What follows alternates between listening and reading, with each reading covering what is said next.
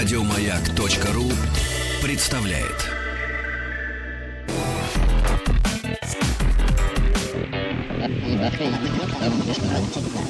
Объект 22.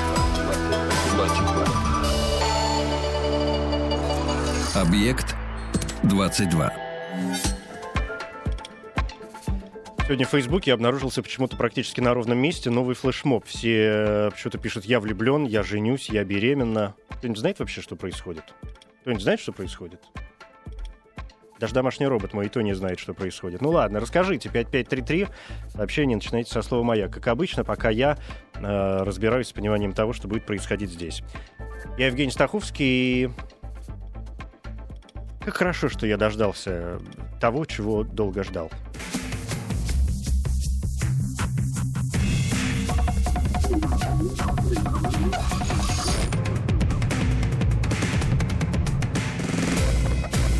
Научные бои. Это новый совместный проект «Маяка» и Политехнического музея «Научные бои». В свою очередь, э, «Научные бои» — проект Политехнического музея и правительства Москвы. Первые бои прошли летом 2013 года, и на данный момент в них приняли участие десятки молодых ученых. Большинство из них впервые выступали перед широкой аудиторией, но публичное представление своей работы — это только одна из задач проекта.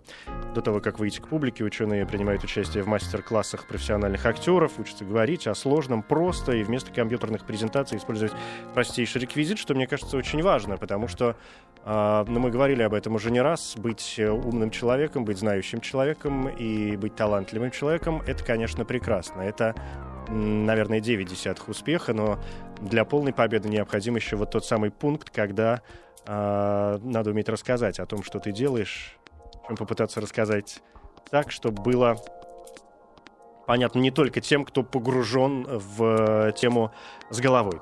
Ну да, друзья, теперь к сути, чтобы было понятно, что здесь будет происходить, ну или точнее происходит уже сейчас. У меня сегодня двое прекрасных гостей. Это Наталья Макарова.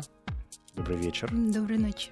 И Анна Мороз. Добрый вечер. Здравствуйте. Я страшно рад вас видеть. А, напомню, что научные бои — это состязание молодых ученых. И раз уж это бои... Мне, а, слово «бои» в данном контексте один из тех моментов, э, когда само слово «бой» мне почему-то очень нравится. В нем есть что-то такое позитивное. Особенно глядя на вас, я понимаю, что это мое любимое соревнование, когда разговаривать ну, то есть, когда биться будут послед... посредством э, разговора и обсуждения какой-то темы. Тема у нас сегодня биология и медицина. Мы не обойдемся без помощи всех, кто нас слышит в данный момент. Работает смс-портал 5533. Сообщение начинаете со слова «Маяк». И я попрошу вас присылать сообщение с э, текстом М1 или М2, в зависимости от э, того, в какой последовательности сегодня девушки будут выступать. Ну и, конечно, открыто голосование в официальной группе, радиоста- группе радиостанции «Маяк» ВКонтакте. Заходите, голосуйте, чья позиция вам ближе. Там голосование уже открыто, несмотря даже на то, что мы еще толком не начали. Но, тем не менее, Анна Мороз, невролог, и Наталья Макарова, эмбриолог. Суть проста. Каждому дается по 10 минут для рассказа о его исследовании – Напомню, что ключевой момент по возможности попытаться рассказать так, чтобы это было понятно не только тем, кто в курсе темы, но и по возможности простым людям и таким остолопам, как я, например. А чтобы выяснить, кто начнет, мы же не можем ограничиться монеткой или банальным вытягиванием э, длинной палочки, правда? Нужно использовать что-то хотя бы отдаленно напоминающее науку. И пусть это будет, например, генератор случайных чисел. Я бы попросил вас обеих назвать какое-нибудь число от 1 до 100. И с помощью генератора мы определим, кто будет выступать первым. Кто окажется ближе к той цифре, которую нам выдаст генератор, тот и будет выступать сегодня первым. Если вы не возражаете, конечно. Не возражаете? Ну, тогда давайте. Наташа? Восемь. Восемь. Аня? 95. Неожиданные цифры, неожиданные числа. Выпало число 71. Это значит, что оно ближе к числу 95, которое назвала Анна Мороз. И прежде чем мы начнем выступать, Аня, в двух словах, чем ты занимаешься? А, Я ординатор, невролог. Я работаю в одной из больниц Москвы, и в сферу моего интереса попадают нейродегенеративные заболевания. Нейродегенеративные заболевания. Что это, например? Ну, самый яркий представитель это болезнь Паркинсона. Болезнь Паркинсона. У всех на слуху. Да.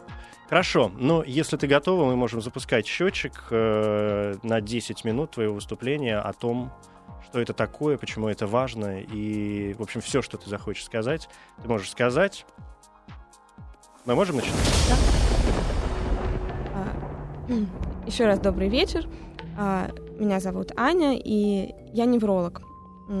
И сегодня я хочу рассказать вам о болезни Паркинсона, что это за заболевание, как мы можем помочь таким пациентам, как мы можем с ним бороться. А, Как я уже сказала, заболевание это нейродегенеративное, то есть э, в основе его лежит гибель э, части мозга. И если во всем мире э, среди нейродегенеративных заболеваний на первом месте стоит болезнь Альцгеймера, то в России, к сожалению, это болезнь Паркинсона. Э, Если обратиться к статистике, то мы увидим, что среди молодых болеет около 1% людей, но с возрастом заболеваемость э, прогрессивно растет. И в возрастной группе от 50 лет и старше уже практически 4-5% населения страдает этим заболеванием. Это значит, что каждый 20 человек, который проживает на планете Земля, уже болен или в скорости может заболеть болезнью Паркинсона. Медицина не стоит на месте, мы придумываем новые лекарства, придумываем новые способы лечения и методы диагностики и научились продлевать жизнь. И таким образом мы увеличиваем тот пул людей, которые, к сожалению, заболеют болезнью Паркинсона. Что же это за заболевание? Наверное, у большинства людей, которые не знакомы с медициной, э, слово Паркинсон ассоциируется с дрожанием рук. И, возможно, приходят на ум старые знакомые бабушки или дедушки, у которых э, вспоминается дрожание. На самом деле тремор — это не самый частый симптом болезни Паркинсона и не самый инвалидизирующий, не тот, который заставляет людей обратиться к врачу.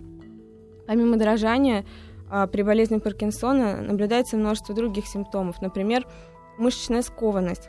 А, Она доходит до такой степени, что пациент, э, больной человек, не может нормально двигаться, не может выпрямиться, не может начать движение, сделать первый шаг, поднести ложку к рту, не может нормально кушать, а, он начинает медленно есть. И даже в итоге такая замедленность охватывает настолько человека, что он меняется психически, начинает очень медленно думать, застывает на каких-то мыслях и не может нормально функционировать, и становится, к сожалению, и инвалидом, и социально дезадаптированным человеком. И помимо этого, паркинсоники, к сожалению, очень часто страдают депрессиями, которые тяжело поддаются лечению э, существующими на сегодняшний день препаратами, и очень часто это приводит к суициду. А, Но почему это все происходит с нашим мозгом? Почему гибнет э, участок мозга и почему возникает болезнь? Это как раз и попадает в сферу моей деятельности. А, Известно, что по ряду причин в так называемой черной субстанции головного мозга а, белки приобретают аномальную структуру, и вместо характерной альфа-спирали они становятся более громоздкими, а, некомпактными и не могут нормально выполнять свои функции. А, Это ведет к тому, что нейроны начинают погибать, потому что не могут э, существовать так, как привыкли. И в итоге погибает целый пласт клеток, и сигнал от коры не может пройти к мышцам. И таким образом а, человек не может нормально двигаться, и происходит то, что мы видим. Какие же факторы могут вызвать гибель черной субстанции? А, Болезнь Паркинсона считается полифункциональным заболеванием, то есть нет какого-то одного фактора, который бы однозначно вызвал это заболевание. Это и вирусные поражения, такие как вирусные энцефалиты, это и отравление тяжелыми металлами, лекарственными препаратами, наркотическими веществами. Это и черепно-мозговые травмы, которые впоследствии, к сожалению, также могут проявляться паркинсонизмом, различные сосудистые заболевания. Но в том числе это и мутации, то есть поломки нашего генетического материала. А, На сегодняшний день известно достаточно много мутаций, около 15, которые вызывают болезнь Паркинсона. И я со своей научной группой занимаюсь поиском новых мутаций, чтобы максимально расширить спектр факторов риска, которые вызывают это заболевание. А как же мы работаем? Когда к нам приходит пациент и госпитализируется в стационар, естественно, у него забираются всевозможные биологические жидкости для обследования, в том числе это кровь. А, из крови очень просто выделить лейкоциты, э, белые кровяные тельца, и при помощи специальных методов э, разрушить их стеночку, клеточку и выделить оттуда ДНК. И дальше с этой ДНК мы начинаем работать. И в зависимости от того, какую мутацию мы хотим увидеть, она подвергается различным анализам, и в итоге мы можем посмотреть, здоровый ли ген у данного пациента или нет. Как я уже говорила, одним из факторов развития болезни Паркинсона является генетический. Это значит, что риск заболеть возрастает, если кто-то из твоих родственников болен. Если быть более точной, то практически в 10 раз. Таким образом, под наше э, под наше внимание попадает не только лишь пациент, но и вся его семья. А, мы можем косвенно сказать, э, заболеют ли его родственники, или болел ли кто-либо из его родственников уже. И оперируем понятиями семей. А, и мы строим своеобразные генеалогические деревья. То есть, если мы знаем, что болела бабушка нашего пациента и болела, скажем, его дядя или тетя, мы можем сказать, а, как э, будет проявляться заболевание у нашего конкретного пациента. Мы можем сказать, а, какова вероятность у него родить больного ребенка. В зависимости от этого мы можем помочь ему смодифицировать а, его образ жизни, чтобы максимально отодвинуть развитие заболевания, максимально отодвинуть его возникновение. И этим летом мы наблюдали за семьями пациентов, которые страдают некоторым другим заболеванием, также из сферы нейродегенеративных, так называемой спиноцеребряльной атаксии. И мы обнаружили, что у родственников таких пациентов болезнь Паркинсона возникает несколько чаще, чем в других семьях. Нам показалось это интересным, и мы начали анализировать ген, который вызывает спиноцеребряльную атаксию. И, к нашему удивлению, показали, что этот ген – а именно мутация в этом гене достоверно вызывает развитие болезни Паркинсона. А, так мы открыли новую мутацию и немного изменили представление о патогенезе болезни Паркинсона. Более того, наша мутация обладает некоторым интересным феноменом, феноменом антиципации. Это значит, что каждое последующее поколение будет болеть тяжелее предыдущего. Так, если скажем, бабушка болела легкой формой болезни Паркинсона, если она заболела достаточно, достаточно поздно, заболевание текло мягко и хорошо отвечало на лечение, это значит, что ее дети будут болеть уже более тяжелой формой болезни Паркинсона, которую, к сожалению, будет тяжело лечить. А ее внуки заболеют уже, возможно, другим заболеванием спиноцеребральной атаксии. Это, к сожалению, уже совсем другой прогноз. И достаточно в молодом возрасте такой пациент может погибнуть. Ну, в завершение хочу сказать, чтобы все это не звучало так трагично, что наша служба медико-генетического консультирования, она помогает людям. Даже если человек знает, что он заболеет, мы можем дать ему некоторые советы, мы можем сказать ему, как дальше жить, можем сказать, когда он заболеет, как будет течь у него заболевание, насколько тяжело, как хорошо он будет отвечать на лечение нашими препаратами, стоит ли ему заводить ребенка или, может быть, лучше прибегнуть к каким-нибудь другим способом. И в конце концов мы можем успокоить ипохондриков, которые приходят с жалобами на дрожание в руках, потому что мы сделаем анализ и скажем, что у них нет болезни Паркинсона. И в итоге он идет от нас счастливым и здоровым. Но если в двух словах, то ну, это получилось не в двух словах, а в достаточном количестве слов. У нас впереди еще полтора минуты, видимо, за которые я успею задать некоторые вопросы, чтобы утвердиться в каких-то моментах, которые мне показались наиболее может быть, непонятными, а может быть, э, важными, хотя время продолжает бежать, э, конечно. А, можно повторить, что такое черная субстанция? Черная субстанция это небольшой кусочек мозга, который находится примерно на уровне наших ушей в глубине. А, он так называется, потому что в нем находится медиатор дофамин. И когда его очень много, он на срезе мозга выглядит черным. Много дофамина, получается, это плохо? Много дофамина это хорошо. Когда дофамина становится мало, значит черная субстанция гибнет и истончается, и тогда начинается болезнь Паркинсона. Почему в России э, болезнь Паркинсона, если я правильно понял, встречается чаще, чем э, болезнь Альцгеймера? Есть какие-то исследования на этот счет? Ответ очень прост. Болезнь Альцгеймера развивается позже, поэтому, поскольку в России продолжительность жизни меньше, наши пациенты просто не доживают. до Альцгеймера. А почему вообще нервная система дает сбой? Я понимаю, что это такой достаточно пространный вопрос, но тем не менее, это вот смерть нейронов, которые прогрессируют постоянно. Но это своеобразный естественный отбор, на мой взгляд. Механизм старения, который развивается по каким-то причинам немного раньше, чем должен. То есть это такой совершенно нормальный, э, с другой стороны, природный эффект. Только ускоренный. Только ускоренный немножко. Гены, которые вызывают болезнь Паркинсона, хорошо изучены? Их много, и постоянно открываются все более и более новые экзотические мутации. Основные 15, они достаточно хорошо изучены. Насколько сейчас мы ну, то есть как далеко мы зашли в моменте предотвращения, да, в моменте, когда мы можем загасить генетическую предрасположенность? К сожалению, загасить практически невозможно, потому что с мутацией мы рождаемся. Таким образом, уже от пеленок можно сказать, заболеем мы или нет. Да, спасибо. Это была Анна Мороз, э, невролог. Все-таки, да, если говорить одним общим словом, э, человек, который занимается нейродегенеративными заболеваниями и возможностями медико-генетического их консультирования. Я напомню, что у нас открыто голосование с самого начала. Если вам понравилось э, выступление Анны, то, пожалуйста, М1 на портал 5533, смс-портал, сообщение начинайте... Хотя нет, не начинайте, просто М1. Если не понравилось, тогда присылайте сообщение с э, словами, то есть с буквой и цифрой М2. Ну и продолжается голосование на э, сайте, в нашей официальной группе ВКонтакте радиостанции э, «Маяк», э, чья позиция вам ближе, так она называется. Спасибо, Аня. Баб, спасибо. Несмотря на легкое волнение, но поскольку тебе вообще первый пришлось открывать э, наши научные бои, не только сегодня, а вообще, и самое первое, мне кажется, это большая удача уже поэтому. Чтобы чуть-чуть закрыть тему, я э, предложу твоему сегодняшнему оппоненту Наталье Макаровой, которая занимается эмбриологией, э, задать тебе дополнительный вопрос, на который, может быть, э, Наташа хочет услышать ответ, чтобы у нас все было по-честному. Да, Ань, скажите, пожалуйста, а влияет ли как-то образ жизни на развитие заболеваний? Да, безусловно, как я уже говорила, это э, одним из факторов риска развития болезни Паркинсона это отравление тяжелыми металлами.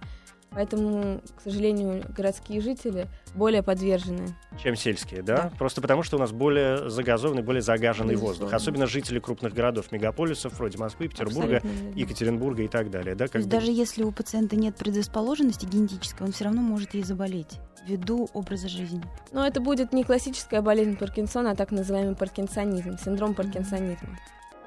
Mm-hmm. Спасибо. Понятно, спасибо. А, Наталья Макарова, ну, твое выступление впереди. Для того, чтобы смогла лучше подготовиться, что мы сделаем небольшую музыкальную паузу. После этого вернемся и услышим а, новый доклад. Он будет посвящен эмбриологии и методам отбора сперматозоидов. Я правильно понимаю? Да, да. Блестяще. Это новый совместный проект «Маяка» и Политехнического музея. Научные бои, состязания молодых ученых. Каждому дается 10 минут для рассказа о его исследовании. Ключевой момент — попытаться рассказать о собственном исследовании так, чтобы это было э, понятно максимально широкой аудитории, максимально широкой публике, а не только людям, которые, собственно, погружены в тему, потому что, мне кажется, люди, которые совсем погружены в тему, они и без нас все прекрасно знают. С другой, а с другой стороны, э, умудренным э, опытом профессорам, тоже иногда не лишне послушать, о чем э, размышляют их теперь уже молодые коллеги. Но я напомню, что несколько минут назад свое выступление закончила Анна Мороз, э, невролог, человек, который занимается нейродегенеративными заболеваниями, человек, которому вообще пришлось открывать э, этот проект не только сегодня, но и вообще. Что он будет продолжаться. Ну а теперь слово Наталье Макаровой. Наташа занимается эмбриологией и методами отбора сперматозоидов, да, как и было заявлено. Я правильно понимаю? Да, да. То есть, коротко говоря, Наталья Макарова эмбриолог. Угу. Значит, друзья, я напоминаю, что у нас работает голосование 5533, короткий номер для ваших смс. Если вам понравится выступление Натальи, присылайте М2. Если не понравится, присылайте М1. То есть у нас теперь все наоборот. Ну и продолжается голосование в нашей группе ВКонтакте, радиостанция МЭГ. Заходите, э, оно прямо на главной странице. Чья позиция вам ближе, так она называется. Анна Мороз, невролог, или Наталья Макаровой, эмбриолог. Наташ, если ты готова, мы можем начинать. Да, да? готова. Начинаем. А, доброй ночи еще раз. Меня зовут Наталья Макарова. Я эмбриолог а, в научном центре акушерства и гинекологии имени Кулакова. А именно в этом центре в 1986 году был получен первый ЭКО-ребенок. А ЭКО – это экстракорпоральное оплодотворение. Это на сегодняшний день самый эффективный метод лечения бесплодия, как женского, так и мужского. И сегодня я расскажу про а, новый метод искусственного оплодотворения. А, к сожалению, ритм сегодняшней жизни приводит к тому, что многие пары, а точнее 20% супружеских пар, не могут зачать ребенка самостоятельно. 50% приходится на мужское бесплодие и 50% на женское. А, и вот э, я занимаюсь, моя научная тематика связана именно с мужским бесплодием. А, на сегодняшний день мужчины а, настолько их вымотала современная жизнь, стрессы, курение, токсины, одиночество и прочие проблемы, они очень сильно отражаются на мужской фертильности, то есть на способности мужчин зачать и родить здорового ребенка. И э, сейчас попытаюсь э, рассказать, почему это происходит, почему стало так трудно зачать ребенка. Дело в том, что процесс зачатия у человека очень сложный. И если вы спросите у любого человека, откуда берутся дети, то все, конечно же, ну, посмеются и скажут, да, мы знаем. Но на самом деле это очень сложный механизм взаимодействия двух половых клеток, настолько разных, которые дают рождение ребенка. А женская половая клетка – это самая большая клетка в организме, ацит она называется. А один раз в месяц а, в организме женщины созревает ацит. Основная функция ацита – это накопление питательных веществ для будущего эмбриона. Поэтому в процессе своего развития, в процессе своей, а, своего созревания ацит избавляется от всех ненужных органелл, и просто накапливает э, структуры, которые нужны именно для питания будущего эмбриона. Количество ацитов у каждой женщины ограничено. Каждая, любая женщина может стать мамой не более 300 раз, то есть 300 яйцеклеток. И эти 300 яйцеклеток, они заложены еще внутриутробно. То есть все эмбрионы женского пола, все э, девочки, которые рождаются, они рождаются уже с определенным пулом ацитов, которые только расходуются в течение жизни. Ниоткуда они не появляются, только расходуются. А с мужскими половыми клетками, сперматозоидами, дело обстоит принципиально по-другому. Сперматозоид это, наоборот, самая маленькая клетка в организме. А у нее а, есть головка, шейка и жгутик или хвост, который помогает сперматозоидам перемещаться а, в половых путях женщины и достигать ацит. А, в процессе созревания сперматозоиды избавляются от всех ненужных им структур и оставляют только те, которые нужны для продвижения это жгутик и для оплодотворения это головка, которая содержит ДНК. А каждый день, каждый день у мужчины вырабатывается до 100 миллионов сперматозоидов. А столько же каждый день гибнет. И вообще нужно сказать, что мужчины ответственны именно за видовое разнообразие. А, и потенциально, в принципе, один мужчина может заселить э, своими потомками всю Землю. Но так не происходит, э, и ну, это было бы неправильно. При этом механизм производства сперматозоидов у людей, он так достаточно ленив. 96% а всех вырабатываемых сперматозоидов, они патологичны. Они могут иметь две головки, они могут иметь а, укороченный жгутик, они могут иметь головку, которая не соответствует нормальной, то есть а, она может быть удлиненная, может быть неправильной формы. А, и вот таких сперматозоидов из этих 100 миллионов, вырабатываемых ежедневно, м, 96%. А, показано, и это показала Всемирная организация здравоохранения, что 4% а, нормальных сперматозоидов достаточно мужчине, чтобы зачать ребенка. К сожалению, по всему миру и в России в том числе очень много мужчин, которые страдают от бесплодия, именно вызванного морфологией сперматозоидов, то есть то, как они выглядят. А, и вот в этом плане экстракорпоральное оплодотворение, оно помогает э, преодолеть мужское бесплодие и получить, э, ну, родить здорового ребенка. Нужно еще сказать, что из этих миллионов сперматозоидов, которые вырабатываются, только один сможет достигнуть ооцита и проникнуть в него. Все остальные э, погибнут в половых путях. И нужно сказать, что препятствий и барьеров на пути сперматозоидов очень много – Отсев идет эм, на каждом миллиметре влагалища, матки, маточных труб. И около ацита идет отсев и выбор самого лучшего сперматозоида. Природа так устроена, что достигнуть ацита может только самый лучший, самый качественный, самый быстрый и способный к оплодотворению сперматозоид. Половина э, может погибнуть в кислой среде влагалища. А, половина могут э, пойти не в ту трубу, побежать не в ту трубу. А, то есть э, другим недостаточно будет сил, чтобы просто продолжать движение. Но вот эти 4%, э, которые ну, достигают ооцита, из них все равно идет отсев. И до ооцита, в принципе, показано, что около ацита а, ну, находится порядка 200-300 сперматозоидов. А скорость движения сперматозоидов такова, что приблизительно за, а, за один час а, они могут проплыть около 20 сантиметров. А, и если так представлять себе, что происходит внутри женщины, то это такой вот... Эм...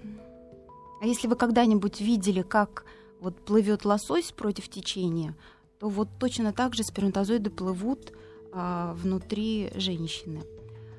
А, нужно сказать, что а, занимаюсь, вот моя научная тематика посвящена именно тому, чтобы имитировать в чашке Петри естественный отбор, который происходит внутри женщины. И а, вот плохая экология, как я уже говорила, малоподвижный образ жизни, влияние лекарств, в том числе антибиотиков, которые назначаются и принимаются без показаний, токсины, они все делают сперматозоиды неспособными а, добраться до ацита и оплодотворить его. И тогда на помощь приходят клинические эмбриологи и экстракорпоральное оплодотворение. Сразу хотелось бы сказать, что дети, которые рождены а, путем ЭКО, ничем не отличаются от здоровых детей. А, клинические эмбриологи а, для того, чтобы способствовать оплодотворению, берут специальные иглы и под микроскопом выбирают самый хороший сперматозоид и вносят его в ацид. Но иногда эмбриолог сталкивается с такой трудностью, что он не может... Все сперматозоиды плохие. И нужно ввести еще какой-то критерий, который бы подсказал а, врачу-эмбриологу, какой сперматозоид нужно отобрать и внести в ацид, чтобы получился здоровый ребенок. И вот на сегодняшний день мы, э, есть такой метод оплодотворения, который называется ПИКСИ. Что это такое? А, дело в том, что ацид окружен так называемым матриксом из гиалуроновой кислоты, а, который в норме хорошие сперматозоиды способны расщепить мы берем чашку Петри и наносим туда гиалуроновую кислоту. Заносим туда сперматозоиды и смотрим, какие сперматозоиды связались, а какие не связались. Те, которые связались, потенциально считаются пригодными для оплодотворения. Вот их мы и отбираем, и уже внедряем в самоацид. То есть мы отбираем сперматозоид не потому, как он выглядит по морфологии, а именно по его функции – способен он связаться или не способен. И сейчас мы а, вот в, науч, в научном центре акушерства и гинекологии ведем а, большие научные исследования, посвященные влиянию ПИКСИ и качеству тех отобранных сперматозоидов, которые связались с гиалуроновой кислотой. А, показано и а, зарубежными исследователями, что метод ПИКСИ он а, способен давать эмбрионы а, лучшего качества, а, увеличивать а, вероятность их имплантации и снижать риск неразвивающейся беременности и снижать риск выкидышей. То есть если, вот, если представить, что ну, у каждого из нас, в принципе, Все есть... время вышло. Мгм. Да, но мы Спасибо. представили, что у каждого из нас что-то есть. Да, но Мгм. будем придерживаться все-таки регламента, чтобы быть абсолютно честными. Мне кажется, общие моменты понятны. Друзья, напомню, что была Наталья Макарова, занимается эмбриологией и методами отбора сперматозоидов. А, У меня, естественно, есть несколько вопросов, э, которые я позволю себе задать, и начну с э, самых обывательских. Что такое чашка Петри? Чашка Петри — это обычная культуральная чашка, в которой производят все культуральные работы. Ну, так, Она просто если- так красиво называется. Да, она Да. красиво так называется, да. Почему, есть какой-то ответ, почему э, приблизительно одинаковое число бесплодия у мужчин и женщин? Сказали 50 и 50 процентов. Это данные статистики. Но это как-то наука объясняет? А раньше считалось, что за бесплодие ответственна женщина. И считалось, что 80% дает э, вклад женщина. Но наука изучает сперматозоиды и видит, что ну, и сперматозоиды не способны оплодотворять. И, соответственно, э, сейчас Мгм. это соотношение выровнялось. Ну, понятно. 50 на То есть на- 50. наука пока пытается понять, почему это Да, происходит. Да, да, я да. понимаю. И, э, что, значит, э, что значит сперматозоид избавляется от ненужных структур? Как он понимает, какие структуры ему нужны, а какие не очень? Ну, это генетически заложено, это процесс созревания клеток, то есть э, у нас нет, то есть в зависимости от того, какую функцию несут клетки, они э, формируют себя, формируют свою цитоплазму, формируют свое ядро и какие-то внутриклеточные структуры. Я правильно понимаю, что у сперматозоида с э, патологией нету никаких шансов добраться до яйцеклетки? Э, ну да, да. То есть до яйцеклетки добирается все-таки самый, лучше, да. самый шустрый Да. и лучший. А, Тут работает генетический фактор по части... Я понимаю, этот вопрос может звучать абсурдно, да? Как, как может быть э, генетический фактор бесплодия? Ну, казалось бы. Но тем не менее. Нет, генетический фактор, конечно, он играет роль. То есть если у, у человека есть какая-то генетическая поломка, то очень часто у него сперматозоидов нет вообще. А, Или их подвижность снижена. Они То есть, ленивые. Ну, можно так обывательски Мгм. сказать, да, они ленивые. Да. Еще у меня есть один вопрос. э, О нем было сказано, ответ на него был дан, но я просто хочу как-то повторить, потому что мне кажется, это важно. Какие самые негативные факты, вли- влияющие на бесплодие? Токсины, а, температура. Температура чего? Ну, если Окружающей мужчина, среды? а, да, если мужчина, например, три раза в неделю ходит в сауну, это очень негативно сказывается на Негативно. негативно, да. Или ну, отмокает в ванной, например. А, В горячее, опять же. В горячее. То есть горячее, ну, Да. это старый, известный э, дедовский способ э, контрацепции, назовем его так. Да, да, да. А, а мороз, наоборот, влияет как-то? А, Ну, если это обморожение, конечно, влияет. Но вообще а, а, организм мужчины так устроен, что яички находятся в мошонке, где температура на 4 градуса ниже, чем общая температура тела. Для сперматозоидов, для выработки Это нужна... идеальная такая среда, идеальная которая среда, заложена да. была природой, Да. которая как-то генетически э, сложилась, и от нее нам уже, наверное, никуда не деться. Ну, Да. пока, во всяком случае, пока Да. мы не мутируем в какой-то другой организм. А это происходит только у человеческих особей или у А, каких вы других знаете, животных тоже? а, есть м, у индийских слонов а, для того, чтобы а, запустить процесс а, выработки сперматозоидов, особи половозрелые уходят в горы и садятся на лед. И тогда у них сперматогенез запускается.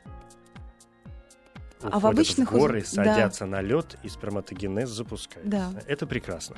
А, да, я напомню, что это научные бои. Наталья Макарова эмбриолог. Она выступала сегодня второй. До нее первой выступала сегодня Анна Мороз, которая занимается нейродегенеративными заболеваниями. На мой личный взгляд, эта тема сложнее.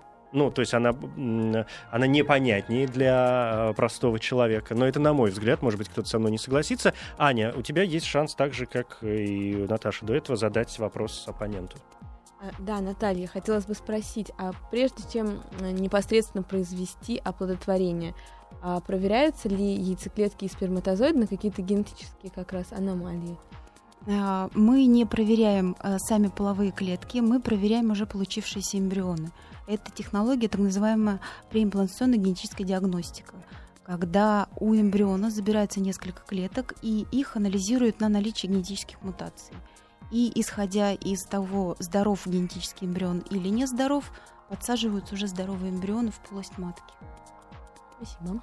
Спасибо. Я напоминаю, что у нас открыто голосование. Я думаю, что сейчас мы дадим еще несколько минут э, всем, кто нас э, слышал, окончательно определиться с выбором. Анна Мороз, нейродегенеративные заболевания и возможности медико-генетического консультирования и о болезни Паркинсона мы говорили в первую очередь. Э, она выступала сегодня первой. Если вам понравилось ее выступление, присылайте сообщение на короткий номер 5533 сообщение с текстом М1, все очень просто. А, Наталья Макарова, эмбриология, методы отбора сперматозоидов. Она выступала второй. Если вам понравилось больше ее выступление, то на короткий же номер 5533 присылайте не менее короткое сообщение М2. Тут все очень просто. Работает голосование и в нашей официальной группе ВКонтакте радиостанции «Маяк», чья позиция вам ближе, что интересней, неврологи Анны Мороз или эмбриолога Натальи э, Макаровой. Сейчас мы прервемся на какую-нибудь прекрасную нечеловеческую музыку, после этого обязательно вернемся в студию и начнем подводить итоги. Я напомню, что по нашему регламенту человек, который сегодня оказался более, по мнению наших слушателей, интересным, того я попрошу остаться еще на некоторое время в студии. Мы продолжим разговор.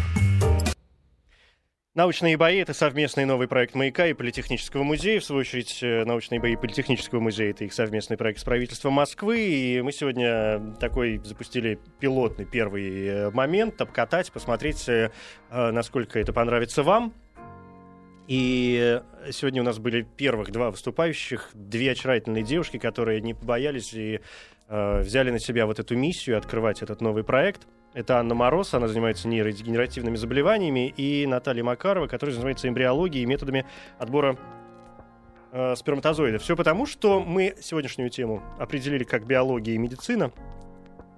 И э, в попытке, ну, кроме каких-то сухих да, данных, понять, э, насколько это полезно нашей жизни. Я напомню, что идет голосование на нашем смс-портале 5533. И я думаю, что надо бы нам его как-то прекратить чтобы начать э, определять э, победителя. Давайте, пока я буду еще говорить, есть 30 секунд. И идет голосование в нашей официальной группе ВКонтакте радиостанции «Маяк», чья позиция вам ближе. А, там два имени с э, пояснениями. Приходят точно разнообразные СМС. Это уже я вам, девушки, рассказываю, в, том числе. А, одни говорят умничка, очень радостно, что такие люди появляются на свет. Желаю сил, желания на развитие в данном направлении. А, другие сообщения приходят так нечестно, темы очень разные. Вторая просто интереснее по сути своей тематики и, может быть, более понятнее.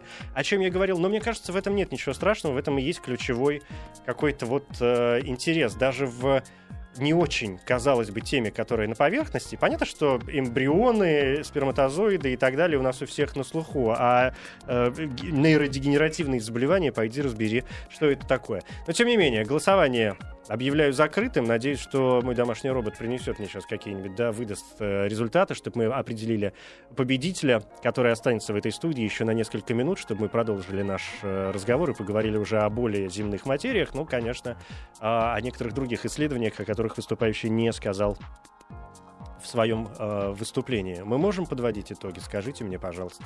Можем подводить итоги. Итак, по данным голосование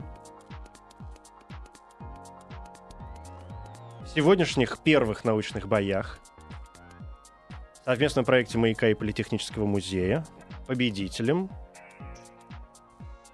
объявляется Анна Мороз.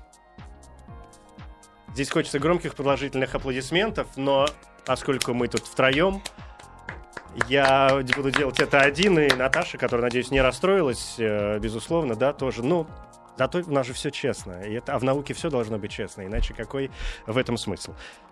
Спасибо большое. Uh, Наташа, спасибо большое тебе. Я надеюсь uh, на нашей дальнейшей встрече, может быть, и в эфире. И удачи в работе. Продолжай заниматься тем важным делом, которым ты занимаешься. А Аню я попрошу остаться для того, чтобы уже после новостей uh, поговорить о каких-то более, более земных материях. Объект 22. 22.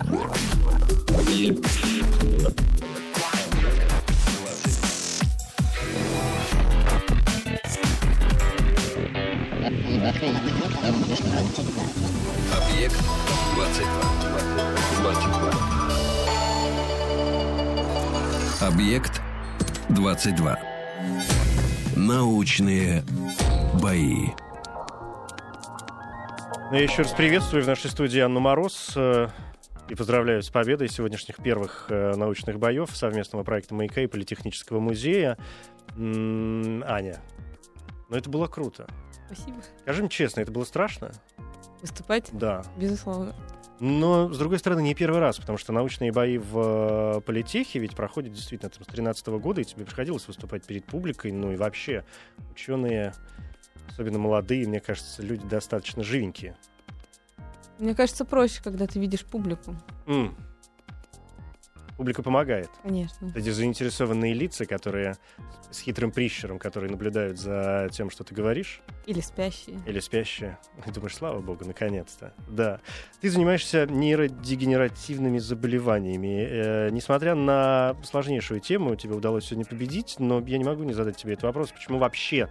Как так сложилось? Всегда же интересно, почему человек выбирает для себя э, какую-то вот такую область, не самую поверхностную. Но мы же спрашиваем м, у детей, кем ты хочешь стать, когда вырастешь. Когда мы сами вырастаем приблизительно и входим в подростковое какое-то состояние и начинаем думать о том, кем быть, а, придумываем для себя какие-то моменты, а здесь все как-то так очень узко. Или я заблуждаюсь?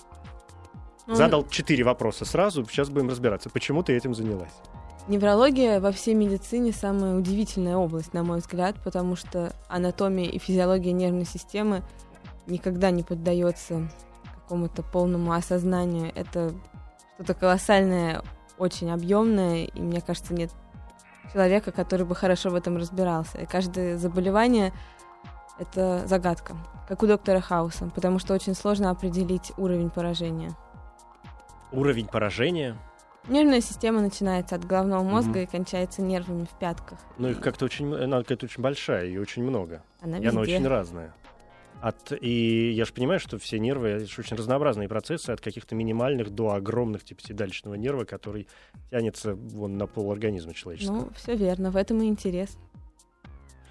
Ты смотришь сериалы? Ты вспомнила про доктора Хауса? Медицинские сериалы или, медицин... или фильмы про медицину?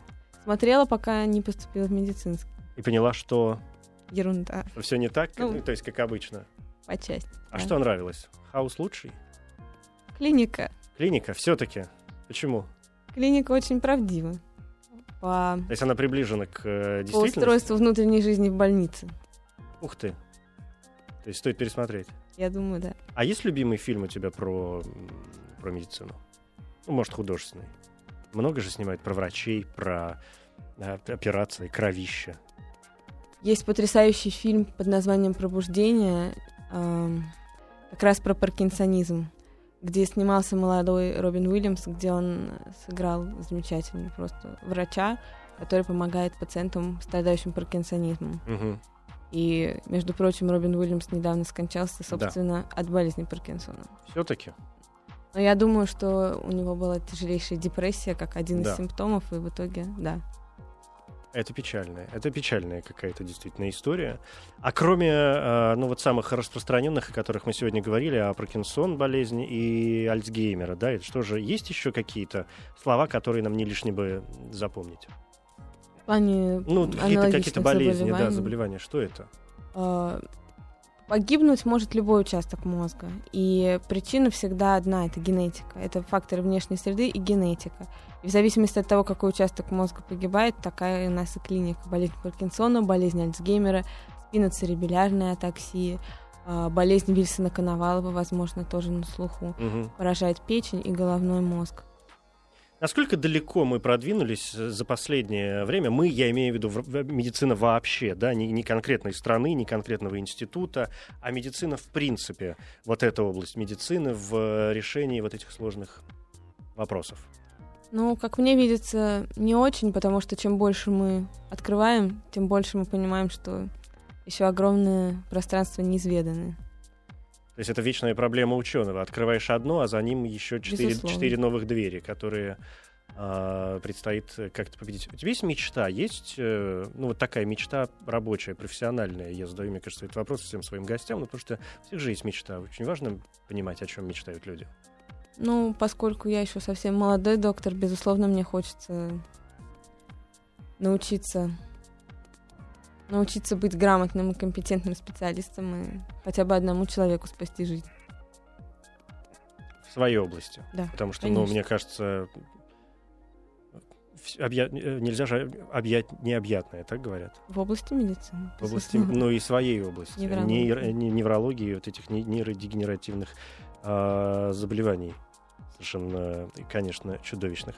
Чтобы мы все понимали, что мы действительно разговариваем с молодыми учеными и с молодыми врачами в данном случае, я, конечно, позволю себе задать вопрос, сколько тебе лет? 24. 24. Есть коллеги у тебя твоего возраста, на которых ты смотришь и думаешь, какие молодцы? Безусловно. Вы дружите как-то, обмениваетесь опытом? Конечно. Вообще, мне кажется, сейчас очень много возможностей для молодых специалистов.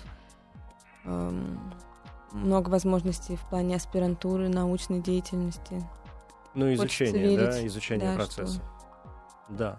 Спасибо тебе еще раз большое. Анна Мороз, э, невролог, э, победитель сегодняшних первых научных боев совместного проекта «Маяка» и Политехнического музея. Я не сомневаюсь, что мы еще увидимся в этой студии, может быть, в тот момент, когда мы будем подводить какие-нибудь глобальные итоги, я не знаю, месяца, квартала, э, может быть, года, может быть, десятилетия. Все зависит ведь от того, как пойдет, правда? Конечно. Спасибо большое. И научные бои, безусловно, продолжатся в следующий четверг. Я на это сильно надеюсь. В следующий четверг а, в рамках этого проекта мы будем говорить об э, анализе новых данных в науке. У нас будет, на мой взгляд, ну, впрочем, для меня все темы будут сложнейшими, но я буду стараться. Как археология и геоморфология помогают друг другу в поиске истины. Стоит погуглить не только о том, что такое геоморфология, но, может быть, и о том, что такое археол- археология, чтобы не спутать ее с какими-то другими э, науками. Объект 22. Еще больше подкастов на радиомаяк.ру.